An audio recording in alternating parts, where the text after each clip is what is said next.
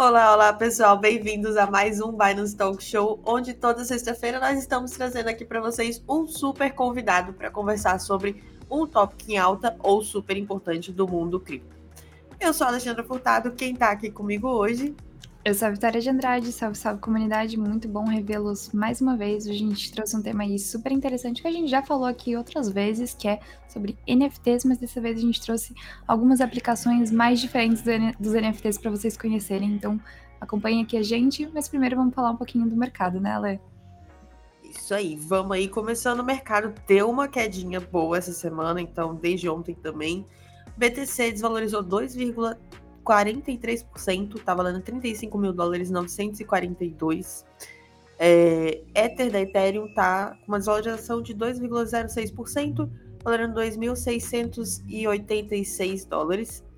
BNB desvalorizou também 0,66%, valendo 3, 379 dólares. XRP aí na nossa quarta posição aí da CoinMarketCap, valendo 0,85%, desvalorizando 0,85%, valendo 0,5931 centavos de dólar. E por fim, Luna aí na quinta posição da market cap, crescendo aí no, na capitalização na market cap, crescendo na capitalização de mercado, valendo 79 dólares e 63 centavos, mas também com uma desvalorização aí de 0,90%. Então o mercado está no vermelho, mas é algo esperado devido às notícias recentes e o movimento também que a gente tem acompanhado há um bom tempo, né? Exato. Como muita gente falou hoje no Twitter, quando a gente postou os gráficos caindo, Black Friday, né? Então, às vezes aí é um momento de aproveitar. Vamos então convidar, chamar nossa convidada. Ela é CEO da Inspire, Inspire IP. Ela é advogada especialista em propriedade intelectual, mestra em Direito do Entretenimento pela Universidade of Southern, Southern California e consultora de blockchain do Beluz. Seja muito bem-vinda, Carol. É um prazer tê-la aqui. E conta um pouquinho pra gente de você, como que você começou no mundo das criptomoedas e de tecnologia. Olá, Alexandra. Olá, Vitória. É, muito obrigada pelo convite. Eu, eu sempre fui um fã da Binance, então é realmente um prazer estar aqui. E eu comecei nesse mundo lá em 2018. Eu já tinha tido contato com o universo de blockchain, mas as coisas começaram a a ficar mais concretas para mim no mestrado, quando eu fiz lá na Califórnia. E eu peguei algumas aulas de blockchain lá no mestrado, e quando eu voltei para o Brasil, eu vi que o Brasil tinha um grande, um grande problema na questão de propriedade intelectual. Então eu unia o conhecimento que eu tinha de propriedade intelectual com blockchain, e aí eu criei a InspireP. Incrível, aí um grande histórico, inclusive, e bom você estar tá aqui com a gente, porque também o mundo da blockchain é muito importante e as NFTs também estão entrando com tudo dentro disso, né? Então, realmente, algo que, que a gente tem que ficar de olho.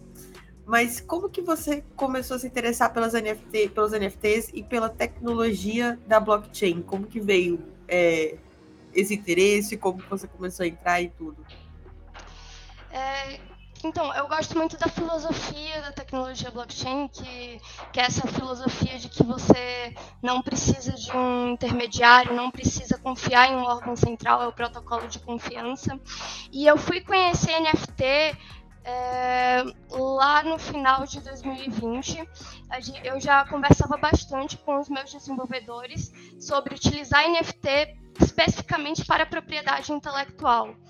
Então a gente já tinha um olhar para NFT antes da grande hype do NFT, do NFT aí no começo de 2021. E a gente lançou o marketplace de NFT mais ou menos no meio do ano passado. Bem legal. E quando a gente pensa em NFT, a gente normalmente pensa nas artes digitais, né? Como CryptoPunks, o Board Ape Yacht Club. Mas existem muito mais aplicações. Você foi um pouquinho além aí nessa. Acho que principalmente por causa da sua formação em direito e tudo mais. Mas conta pra gente aí algumas outras aplicações e principalmente um pouquinho do que você faz lá na Inspire IP. Então, eu acho que a gente a gente vendo NFT como colecionável, é, como arte digital, é só a pontinha do iceberg. E toda essa hype eu acredito que foi uma hype extremamente necessária, porque a tecnologia, tanto tanto Bitcoin lá atrás teve um, teve teve hype é, e a gente passa pela hype e depois chega num momento muito mais sóbrio do mercado. Eu acho que a gente está entrando nesse momento agora. É, o NFT ele tem série de aplicações interessantes. Eu pessoalmente sou fã de NFT para propriedade intelectual e só, é, só explicando um pouquinho como é que funciona NFT para propriedade intelectual especificamente. Imagine que você possa transformar uma patente, é, uma marca ou um direito autoral em um NFT. E aí dentro desse NFT que, que a gente já está começando a trabalhar com NFT 2.0, eu convido todo mundo a dar uma pesquisada sobre NFT 2.0, que são NFTs que conseguem englobar outros NFTs. Então imagine que você tem um NFT de uma patente e dentro desse NFT de patente você tem várias licenças que também são NFTs e que você pode vender ou você pode licenciar para outras pessoas. Caramba, eu ainda não tinha ouvido desses NFTs 2.0, muito legal. Como que a galera já está utilizando assim eles? Eu ainda não vi grandes aplicações utilizando NFT 2.0, porque é uma coisa bastante nova, é, mas eu já vi alguns protocolos e ele funciona de uma forma muito interessante, porque um NFT ele consegue se ligar a outro NFT nessa é, nesse conceito de NFT 2.0. Então imagine esse NFT 2.0 para jogo. Você consegue ter o personagem, que é um NFT, e você consegue ter itens digitais que se ligam diretamente a esse personagem. Sei, é, é, é um. Eu, eu, eu tô particularmente apaixonada pelo NFT 2.0. Imagine também que você tenha uma loot box, seja um NFT. Dentro dessa loot box tem vários NFTs que são ligados diretamente a essa loot box e deixe todo o rastro na blockchain. Incrível, é como se fosse uma ramificação, né? Então aí agora está tudo conectado e a gente tem essa é, essa posse um pouco mais definida, né? Não é só um item, você consegue expandir isso. Exatamente. É, a, gente, a gente explica NFT 2.0 como pecinhas de Lego. É como se cada NFT fosse uma pecinha de Lego e essas pecinhas elas são construídas e formam um NFT maior.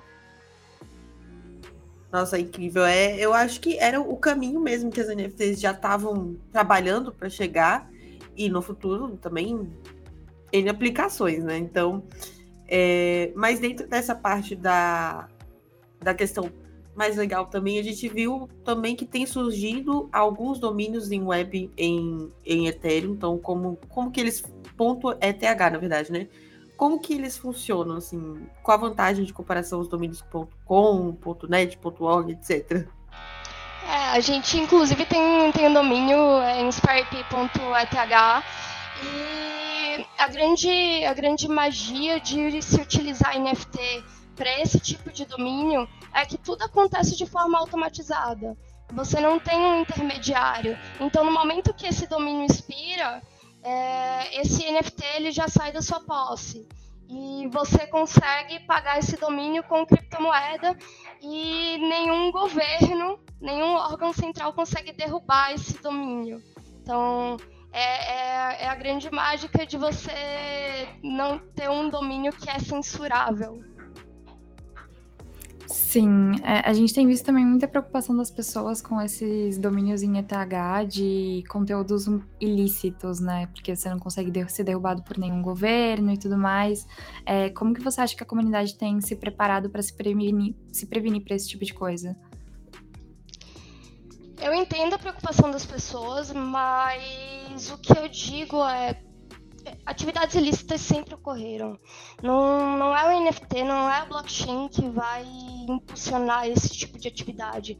A gente tem um exemplo da Deep Web. É, a Deep Web está aí, as pessoas praticam atividades ilícitas na Deep Web e não foi por causa do NFT que a Deep Web surgiu, tá aí há anos e anos e anos. E eu acredito que a comunidade blockchain, ela em, em sua maioria, é uma comunidade bem intencionada. É, claro que tem pontos de scan, tem pontos é, de projetos que, que só estão lá para pegar dinheiro, mas é uma comunidade movida por uma filosofia. Então, eu, eu, eu acredito que essa comunidade ela vai se governar daqui a um tempo pelas DAOs. As plataformas elas vão ser governadas por DAOs e quem praticar alguma atividade ilícita vai ser banido dessa DAO. É, é, é, bem interessante, até porque foi, é um movimento que a gente está vendo da Web 3.0, né? De que tá virando tudo uma comunidade. Então, eu acho esse ponto que você colocou realmente. Tudo sempre vai ter alguma atividade ilícita, da mesma forma que o dinheiro fiat tem, as criptomoedas também têm. E aí é cada pessoa que tem um, um, um, intuito diferente. E aí ver que a comunidade vai conseguir se organizar, principalmente pelas DAOs, eu acho que é, às vezes a gente vai conseguir, às vezes, um, uma resposta mais rápida do que em outros tipos de domínio, né? Exatamente. É, eu escrevi um artigo falando é, de como a lei e a regulação iria incidir no metaverso. E minha conclusão foi que, às vezes, a, a regulamentação não consegue acompanhar a tecnologia e que o metaverso ele vai ser regido, metaverso, pelo menos metaverso descentralizado, tá? Ele vai ser regido muito pelas DAOs, que é o que acontece hoje no Decentraland. E funciona. Então, eu acredito que esse é o futuro.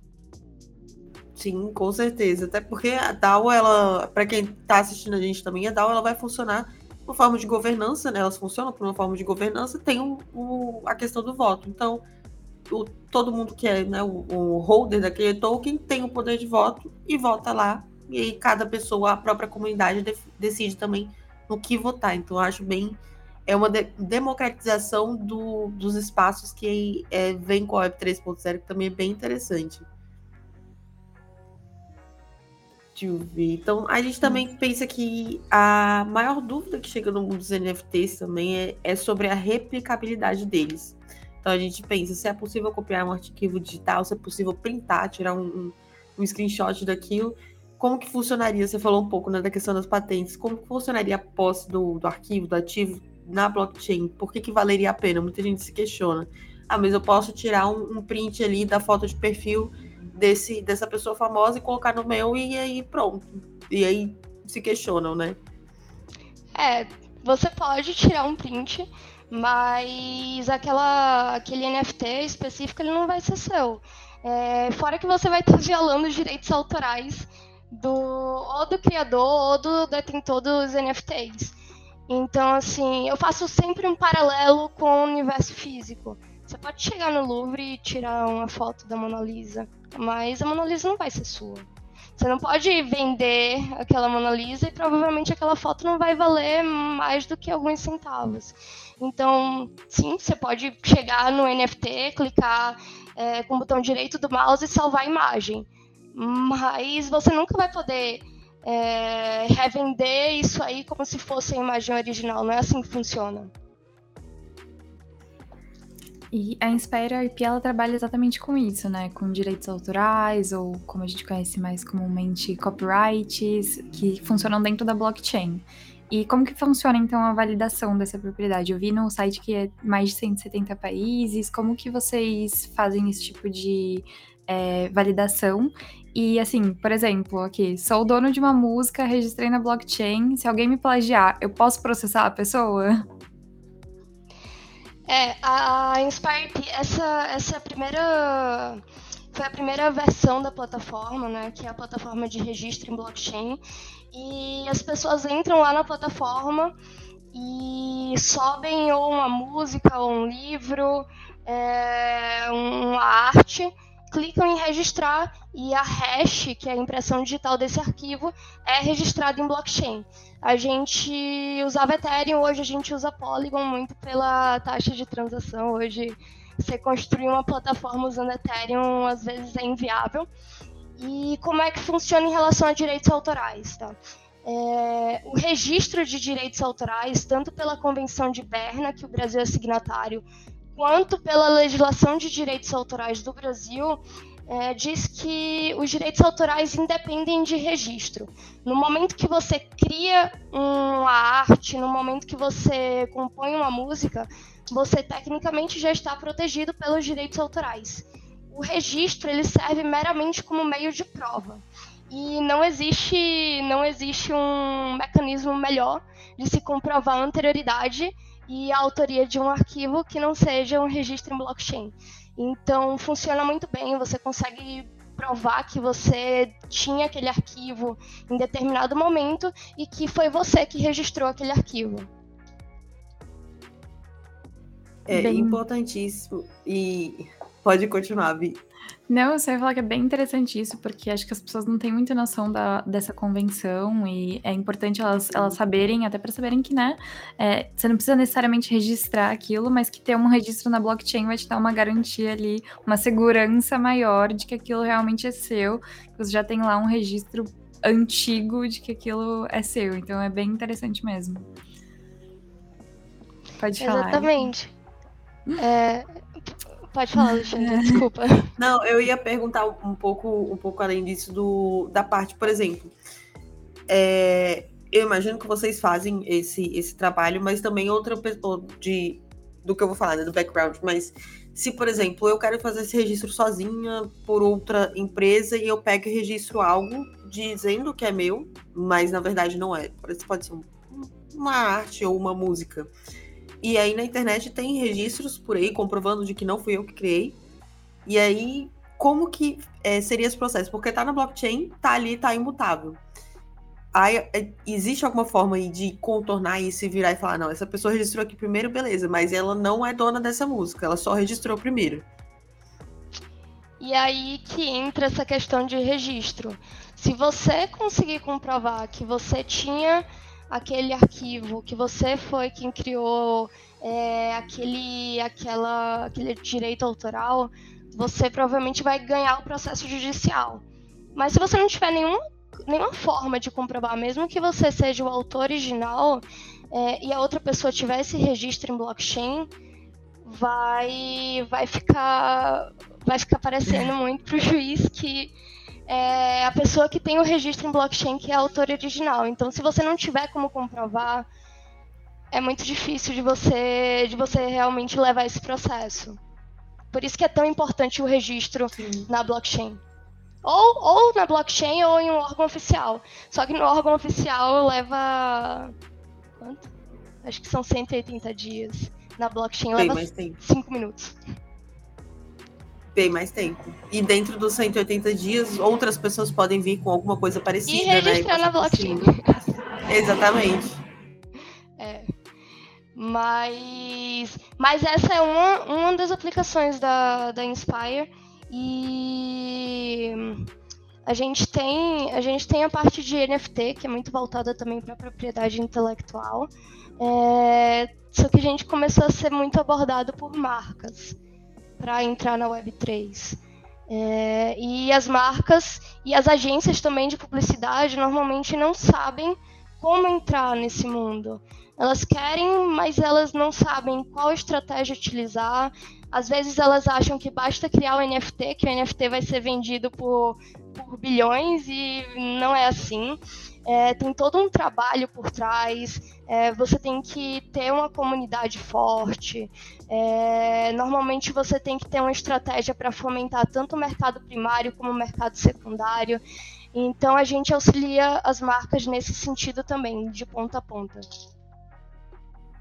Bem legal. Vocês fizeram, inclusive, aquela parceria, né, com o Silvio Santos, que acho que foi o, o que mais bombou, assim, bem interessante. Como que foi esse, esse projeto? Conta um pouquinho pra gente, porque acho que todo mundo fica curioso, meu, como que você alcança o Silvio Santos para ele permitir fazer NFTs dele, sabe? É, a minha a minha startup ela nunca teve um papel de ir ativamente atrás das marcas. É, isso mostra como o tema está quente no mercado. Eu dei uma entrevista para uma rádio e um dos caras de inovação do SBT estava ouvindo essa rádio na hora que eu dei a entrevista e, e essa pessoa entrou em contato comigo falando que tinha nascido uma iniciativa dentro do SBT vindo do centro de inovação para criar NFTs do acervo do SBT. E aí foram uns três meses de conversa, a gente conversou tanto com o pessoal de inovação, como com o pessoal do jurídico, é, da contabilidade, enfim, a gente passou por quase todas as áreas do SBT. É, a gente deu dois workshops para a equipe do SBT, 220 pessoas assistindo.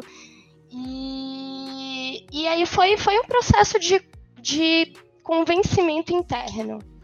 É, sempre tem esse processo de convencimento interno dentro das empresas. E é por isso que eu sempre falo: a mudança acontece de dentro para fora. Não adianta a empresa querer ser inovadora se os funcionários, é, se os colaboradores, eles não entendem absolutamente nada de NFT, não entendem absolutamente nada de cripto, porque senão o processo não vai andar, senão essa empresa provavelmente não vai entrar na Web3. Então, voltando para o SBT, foi um processo de convencimento interno.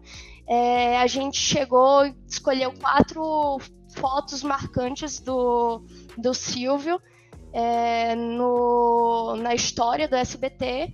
E aí a gente transformou essas quatro fotos em NFTs.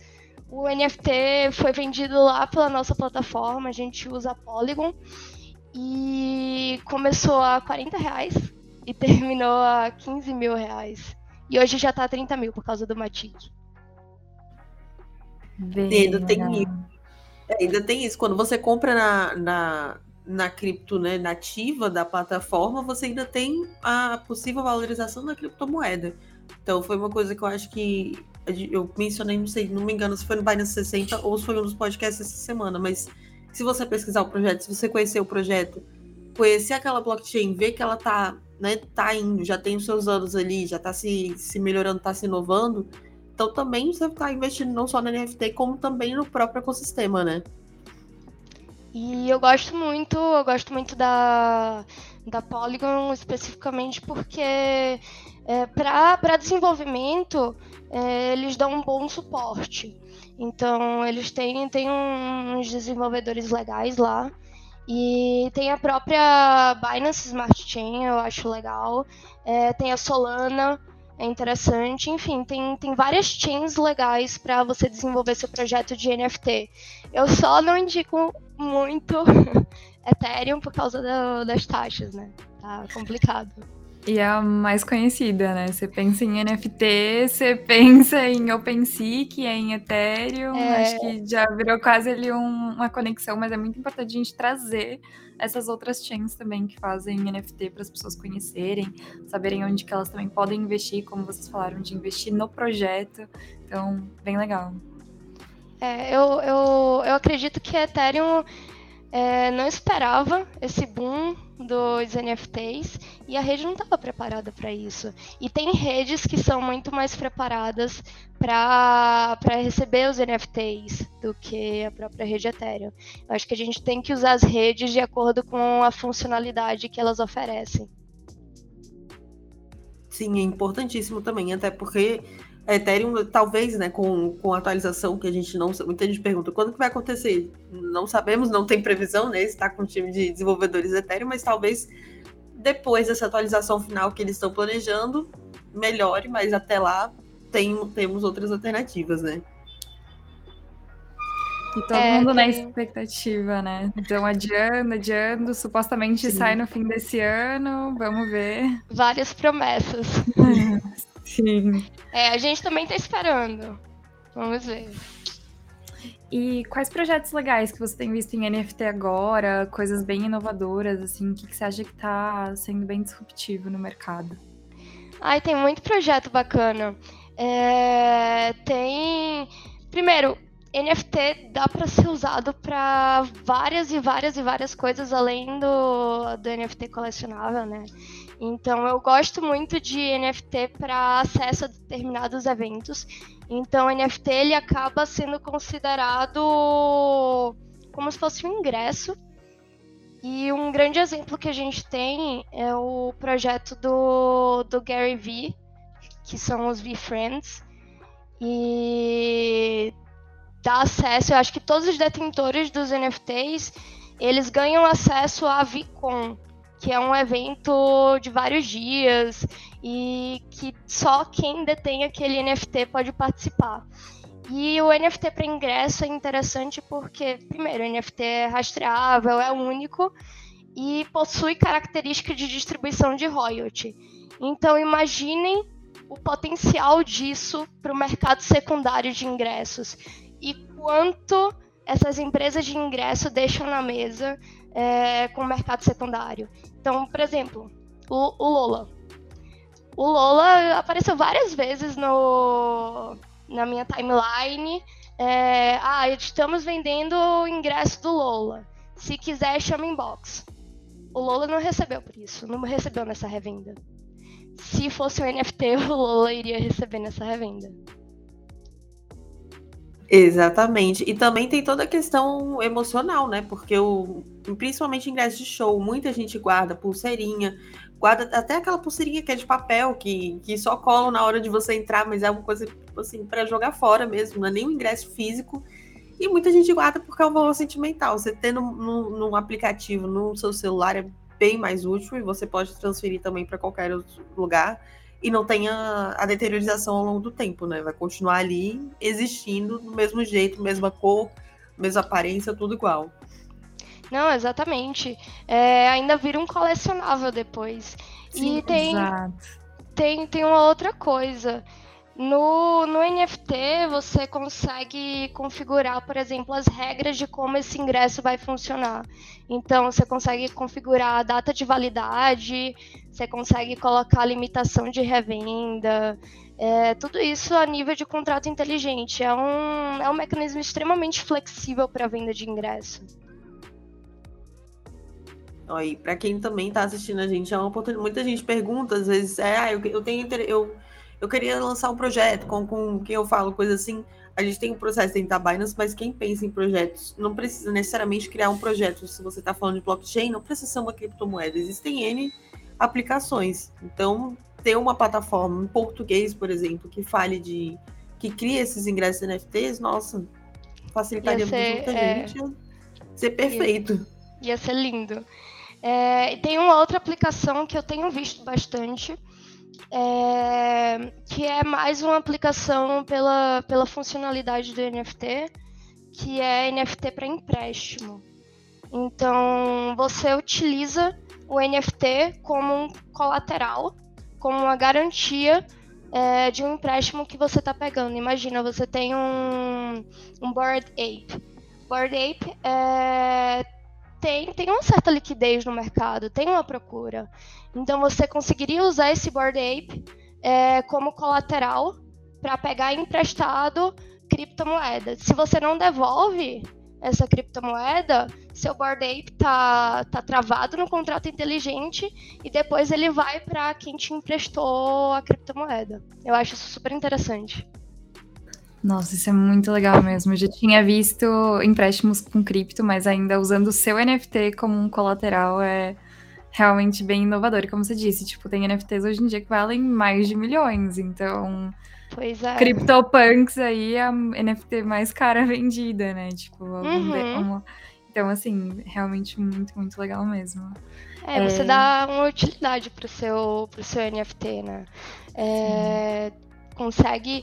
E outra coisa, eu não sei, eu não sei para quem já aplicou para empréstimo, mas a burocracia para você pegar dinheiro emprestado é gigante. Você tem que preencher uma papelada, você tem que é, preencher vários requisitos para ser considerado para o empréstimo. Então imagina você conseguir fazer isso em 10 minutos. Sim, e, e, se aproxima, a gente traz o NFT ainda mais próximo das artes, né? Você consegue, você tem uma peça ali de arte de um artista famoso, um Picasso na sua casa, você penhora se você precisar. Também é um, um tipo de empréstimo e vai pagando aos poucos para você ter o seu Picasso de volta. A gente está trazendo isso ainda mais pro, pro mundo digital, que é bem legal, porque a gente está equiparando ali um pouco as funções, né? Bem, bem interessante mesmo. Aí, e falando um pouquinho de arte, já que você mencionou, é uma outra utilidade para NFT, né? É, a gente, a InspireP é sócia de uma plataforma de obra de arte clássica. É, E nessa plataforma a gente utiliza NFT para certificar obras de arte físicas.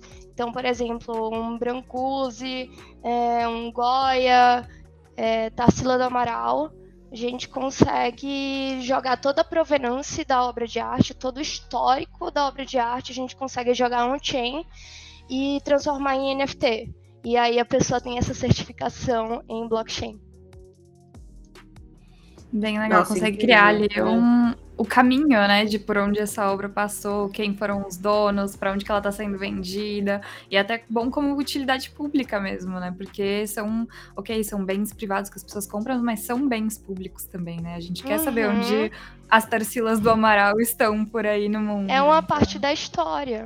Exato, exato. É, dentro disso até existem projetos, né, para para vários tipos de, de, acontecimentos mundiais, mas o mais famoso é da Segunda Guerra Mundial, que até hoje tem gente procurando certas obras de artes é, de famílias judias que perderam durante a Segunda Guerra Mundial para restituir essas famílias. Então imagina como esse trabalho seria infinitamente mais fácil se tivesse uma blockchain, né?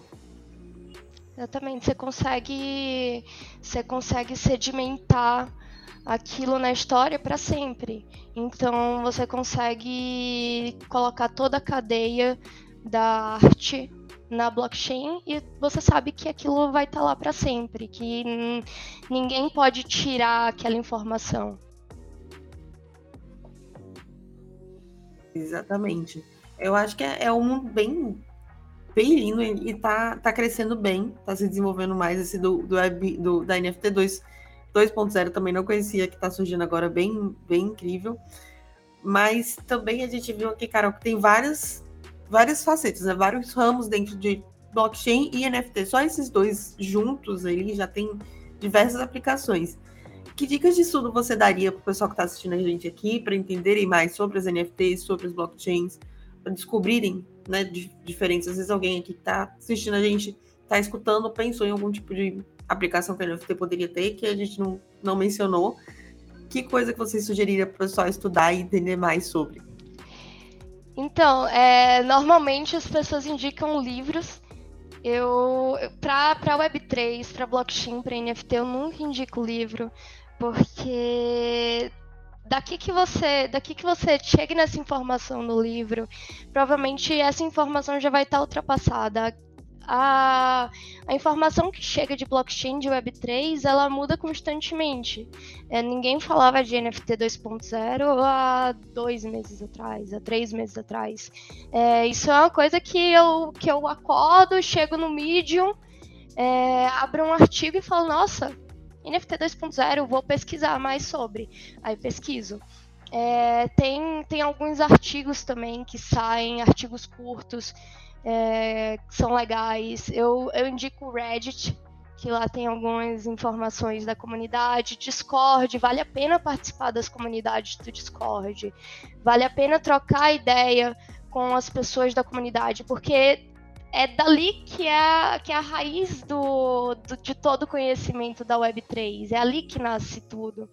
É, eu gosto, não, não é puxando o saco da Binance, mas eu gosto do material da Binance. Eu acho muito bem estruturado. É, é um material fácil de ler. Então, para quem quer uma base de, de blockchain, de NFT, as suas aplicações, eu acho que é um bom lugar para começar. E aí depois migrar para esses locais que é Medium é, é, um, é, um, é um lugar que eu gosto muito para conseguir essas informações. Sim, uma, uma dica que eu também sempre dou pro pessoal é que sempre entre nos lugares, procura os sites em inglês mesmo, mas mesmo que você não saiba falar inglês, clica com o botão direito do seu navegador, no seu navegador e pede, se você está usando, por exemplo, eu acho que todos os navegadores têm isso, mas pede para traduzir a página. Hoje uhum. em dia os uhum. mecanismos de tradução estão bons, então não sai mais aquele negócio sem pé e cabeça que ninguém vai entender. E aí você consegue ler o conteúdo bem melhor. Até no CoinMarketCap às vezes tem conteúdo em português? Tem. Mas nem sempre vai ter ali um, uma, uma tradução literal. Às vezes eles colocam um conteúdo mais curtinho. Uhum. Então, realmente, a Medium tem bastante coisa. É. é... E, e, assim, eu todo dia eu aprendo, eu aprendo uma coisinha nova. É, quem chegar para você e falar, ah, eu sei tudo sobre blockchain, eu sei tudo sobre NFT, pode confiar, não confia. Não confia. Porque eu não conheço ninguém que saiba tudo. É um, é um universo que está mudando constantemente. Não tem como você saber tudo, não tem como você acompanhar tudo. É, meu foco realmente é NFT, mas mesmo assim, todo dia que, que eu pego alguma coisa para estudar, eu sinto que eu tô para trás. Eu falo, nossa, olha quanta informação tem. Então é um negócio que você tem que estudar todo dia. Sim. Cara, você falou de NFT 2.0 e foi assim que eu me senti. Tipo, cara, eu trabalho com isso, eu tô aqui apresentando podcast três vezes por semana, eu acordo lendo sobre isso, eu vou dormir lendo sobre isso. Como que eu ainda não sabia de NFT 2.0? dá, dá aquele fomo, eu, né? Eu, eu, vou, eu, vou até, eu vou até passar o protocolo que, que eu achei mais legal sobre NFT 2.0. É... Eu vou pesquisar. Eu não sei se vocês têm link para colocar aqui, mas. Temos. É, é eu vou passar para vocês depois, então, esse protocolo, porque é o protocolo mais, mais avançado que eu vi de NFT 2.0 e dá para ver direitinho como é que é utilizado. É, deixa, deixa eu ver se eu acho. Nossa, tem. Enfim, depois eu, eu falo com vocês e vocês Nossa, colocam. Sim, pode deixar. E você falou das comunidades do Discord, assim. Eu, por exemplo, tenho, eu tenho uso assim Reddit pra caramba, uso bastante Telegram, mas tenho um pouco de dificuldade com o Discord. É, com, quais comunidades que você recomenda lá? Como começar no Discord? Eu acho que muita gente fica um pouquinho confusa ainda com o Discord, de como entrar lá, e principalmente como não cair em golpes no Discord, porque eu acho que ele é um pouco Nossa, parecido com o Telegram. o Discord tem muito golpe, meu Deus. E, e, eu não sei como é que esses bots te acham, tá? É, mas quando você começa e isso é até um alerta para as pessoas. Quando você começa a se envolver mais nesse mundo cripto, a seguir página, enfim, tanto no Twitter, Discord, é, você começa a ser bombardeado por, por, por scam, né? É, os bots te acham. E toda vez que, que eu vejo alguém chegar com informação para mim sobre um super projeto de NFT, um super projeto é, que eu preciso ver, senão eu vou perder um dinheirão, uma super oportunidade, já fico com o pé atrás. Porque normalmente essas oportunidades você vai atrás, não as oportunidades chegam até você. É, eu gosto do gosto do canal do Discord do, da Ave, que é um protocolo de DeFi. É, eu gosto do canal da, da Polygon Acho que sempre tem coisas legais rolando por lá. É, tem de alguns projetos específicos de NFT, tem do Invisible Friends, que tá, que tá bombando agora. É, mas eu acho que vale a pena ir descobrindo. É, ir descobrindo esses projetos e sempre, sempre, sempre pesquisar quem é o time por trás do projeto, é, ler o white paper, ver qual é o qual é o plano do projeto, não só a curto prazo, mas a longo prazo. Como é que esse projeto vai se sustentar a longo prazo? É, sempre vale a pena estudar antes de colocar seu dinheiro, porque ninguém vai cuidar melhor do seu dinheiro do que você mesmo. Exatamente. Esse, esse é, costuma também ser o nosso mantra. Sempre estude, sempre veja, sempre cuide do seu dinheiro. E até sempre é, pensa, esse, esse, eu adoro quando esses anúncios falam, não, você vai perder dinheiro se você não investir nisso. Na verdade, você está deixando de gastar. Né? Aquela coisa que tem que sempre pensar com essa, com, com essa, esse mindset. Perder dinheiro é quando você entrou no negócio e realmente perdeu. Mas se você não entrou e passou o tempo, você só não gastou. Você pode pegar outra onda muito boa. É, cuidado com, com FOMO, com Fear of Missing Sim. Out. Não Cuidar sejam movidos. Nosso, é mais perigoso. É, não sejam movidos pelo FOMO. É, pesquisem, estudem e... e aí vocês vão começar a entrar. Ah, tem um site muito legal que, que eu aprendi bastante coisa sobre Web3. E que eu indico também para vocês. É um site descentralizado, é acho que é The Rabbit Hole é, da Web3. E ele mostra é, como se fosse um, um, workshop. Então, ele força você a realizar certas atividades dentro da Web3. Ele mostra como votar em uma DAO, ele mostra como comprar seu NFT. Então, se você já comprou um NFT, você cumpriu determinada tarefa. É, eu acho muito legal e você aprende na prática. Nossa, mão na massa é essencial é nesse é mercado coisa. que a gente tá. Você só aprende fazendo, você.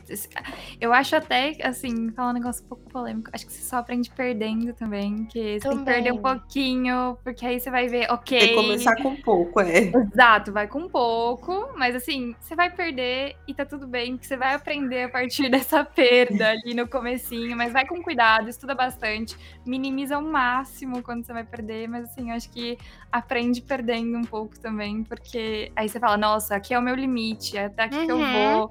Ah, isso aqui, olha um sinal vermelho que eu não vi nesse projeto e que agora eu não vou mais cometer esse erro. Então, acho que faz um pouco de parte ali do aprendizado também, mas mão na massa é, é essencial, melhor dica. É, e só, só coloque que você está disposto a perder, né? É, se você não pode perder determinado dinheiro, nem, nem coloque. Agora, se, se é aquele dinheiro que você iria gastar em bebida, que você iria gastar é, em um sorvete, sei lá, que você ia gastar em até em um carro, mas que você não precisa, eu acho que vale a pena. Se você está disposto a perder. Com certeza, é. Cada um vai fazendo sua, sua própria organização e chegando nisso, mas sempre essa é a chave. Sempre visto que você pode perder, porque que você precisa mesmo para sobreviver não é para estar tá investindo, é para estar tá em algo de renda fixa no máximo, assim, de liquidez rápida, para você conseguir sacar quando você precisar, porque é uma reserva de emergência, né? É, não é o dinheiro do leite, né? É o dinheiro do vinho é. ali que você vai gastar. É. Eu, eu comecei com 50 reais. Foi, foi o que eu podia gastar na época era 50 reais e eu comecei aprendendo. E, Isso. inclusive, é, eu realmente aprendi na prática, porque lá no começo, antes da Inspire, eu fazia registro de em blockchain manualmente. Eu comprava, comprava Bitcoin, aí eu mandava para uma wallet que eu tinha de Bitcoin e gravava no op return a hash do arquivo.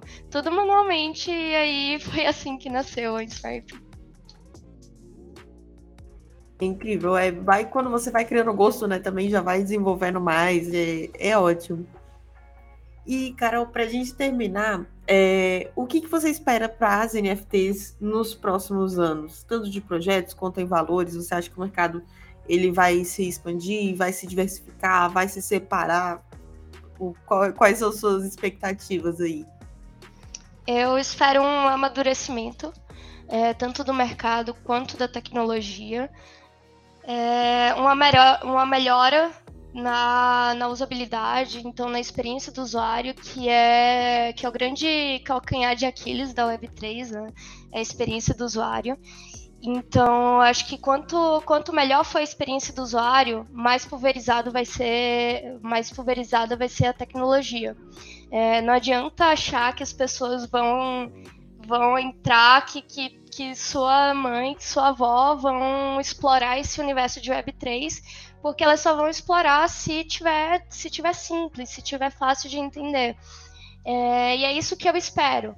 E também eu acredito que NFT vai crescer muito com o metaverso. Metaverso vai impulsionar o a NFT de uma forma, porque na verdade, NFT e criptomoedas são as pecinhas que faltavam no grande quebra-cabeça do metaverso. O metaverso não é algo tão novo assim. A gente tinha exemplos de metaverso lá no Second Life, em 2002, eu acho. É, e é por isso que eu bato tanto nessa tecla com as marcas. Ah, vou fazer uma campanha no metaverso. Aí quando você vai ver Roblox, é GTA Online. Poxa, talvez você não, não esteja assim tão na vanguarda, sabe? Se você fosse fazer uma campanha no Decentraland, se você fosse fazer uma campanha no The Sandbox, é, com NFT e metaverso, aí sim, aí sim eu bato palma. Bem legal. É, Carol, muito obrigada pela conversa, foi ótimo. Acho que a gente aprendeu bastante. Eu, pelo menos, já aprendi Sim. um monte aqui. Eu vou sair dessa ligação e eu vou pesquisar tudo sobre NFT 2.0, porque eu agora é eu preciso bom. aprender. É muito interessante. Sim, muito legal. Foi bem legal mesmo. A gente espera que você volte aí mais pra frente pra gente conversar mais sobre esse assunto, porque acho que ainda tem muita coisa pra gente explorar. Sim. E como você mesma disse, daqui dois meses tudo mudou. Então a gente vai ter bastante coisa para falar. Exatamente. Obrigada pelo convite. Quem sabe daqui a dois meses eu volto falando de NFT 3.0. Exatamente. Não duvido nada. Muito obrigada e é mesmo, é foi bem legal. Os links da Carol vão estar aqui na descrição. Não esquece que o Binance Talk Show também tá no Spotify, então também segue a gente lá. Isso aí, obrigada, Carol, pela participação. E é isso aí, fica o convite para a próxima. E na próxima a gente também vai fazer um recap aqui para a gente ver o que, que mudou, o que, que ficou, o que, que né, continuou mesmo. E aí contamos com você. Obrigada, gente. Pode contar comigo. Obrigada pelo convite, gente. Tchau, tchau. Tchau, tchau. Tchau, tchau.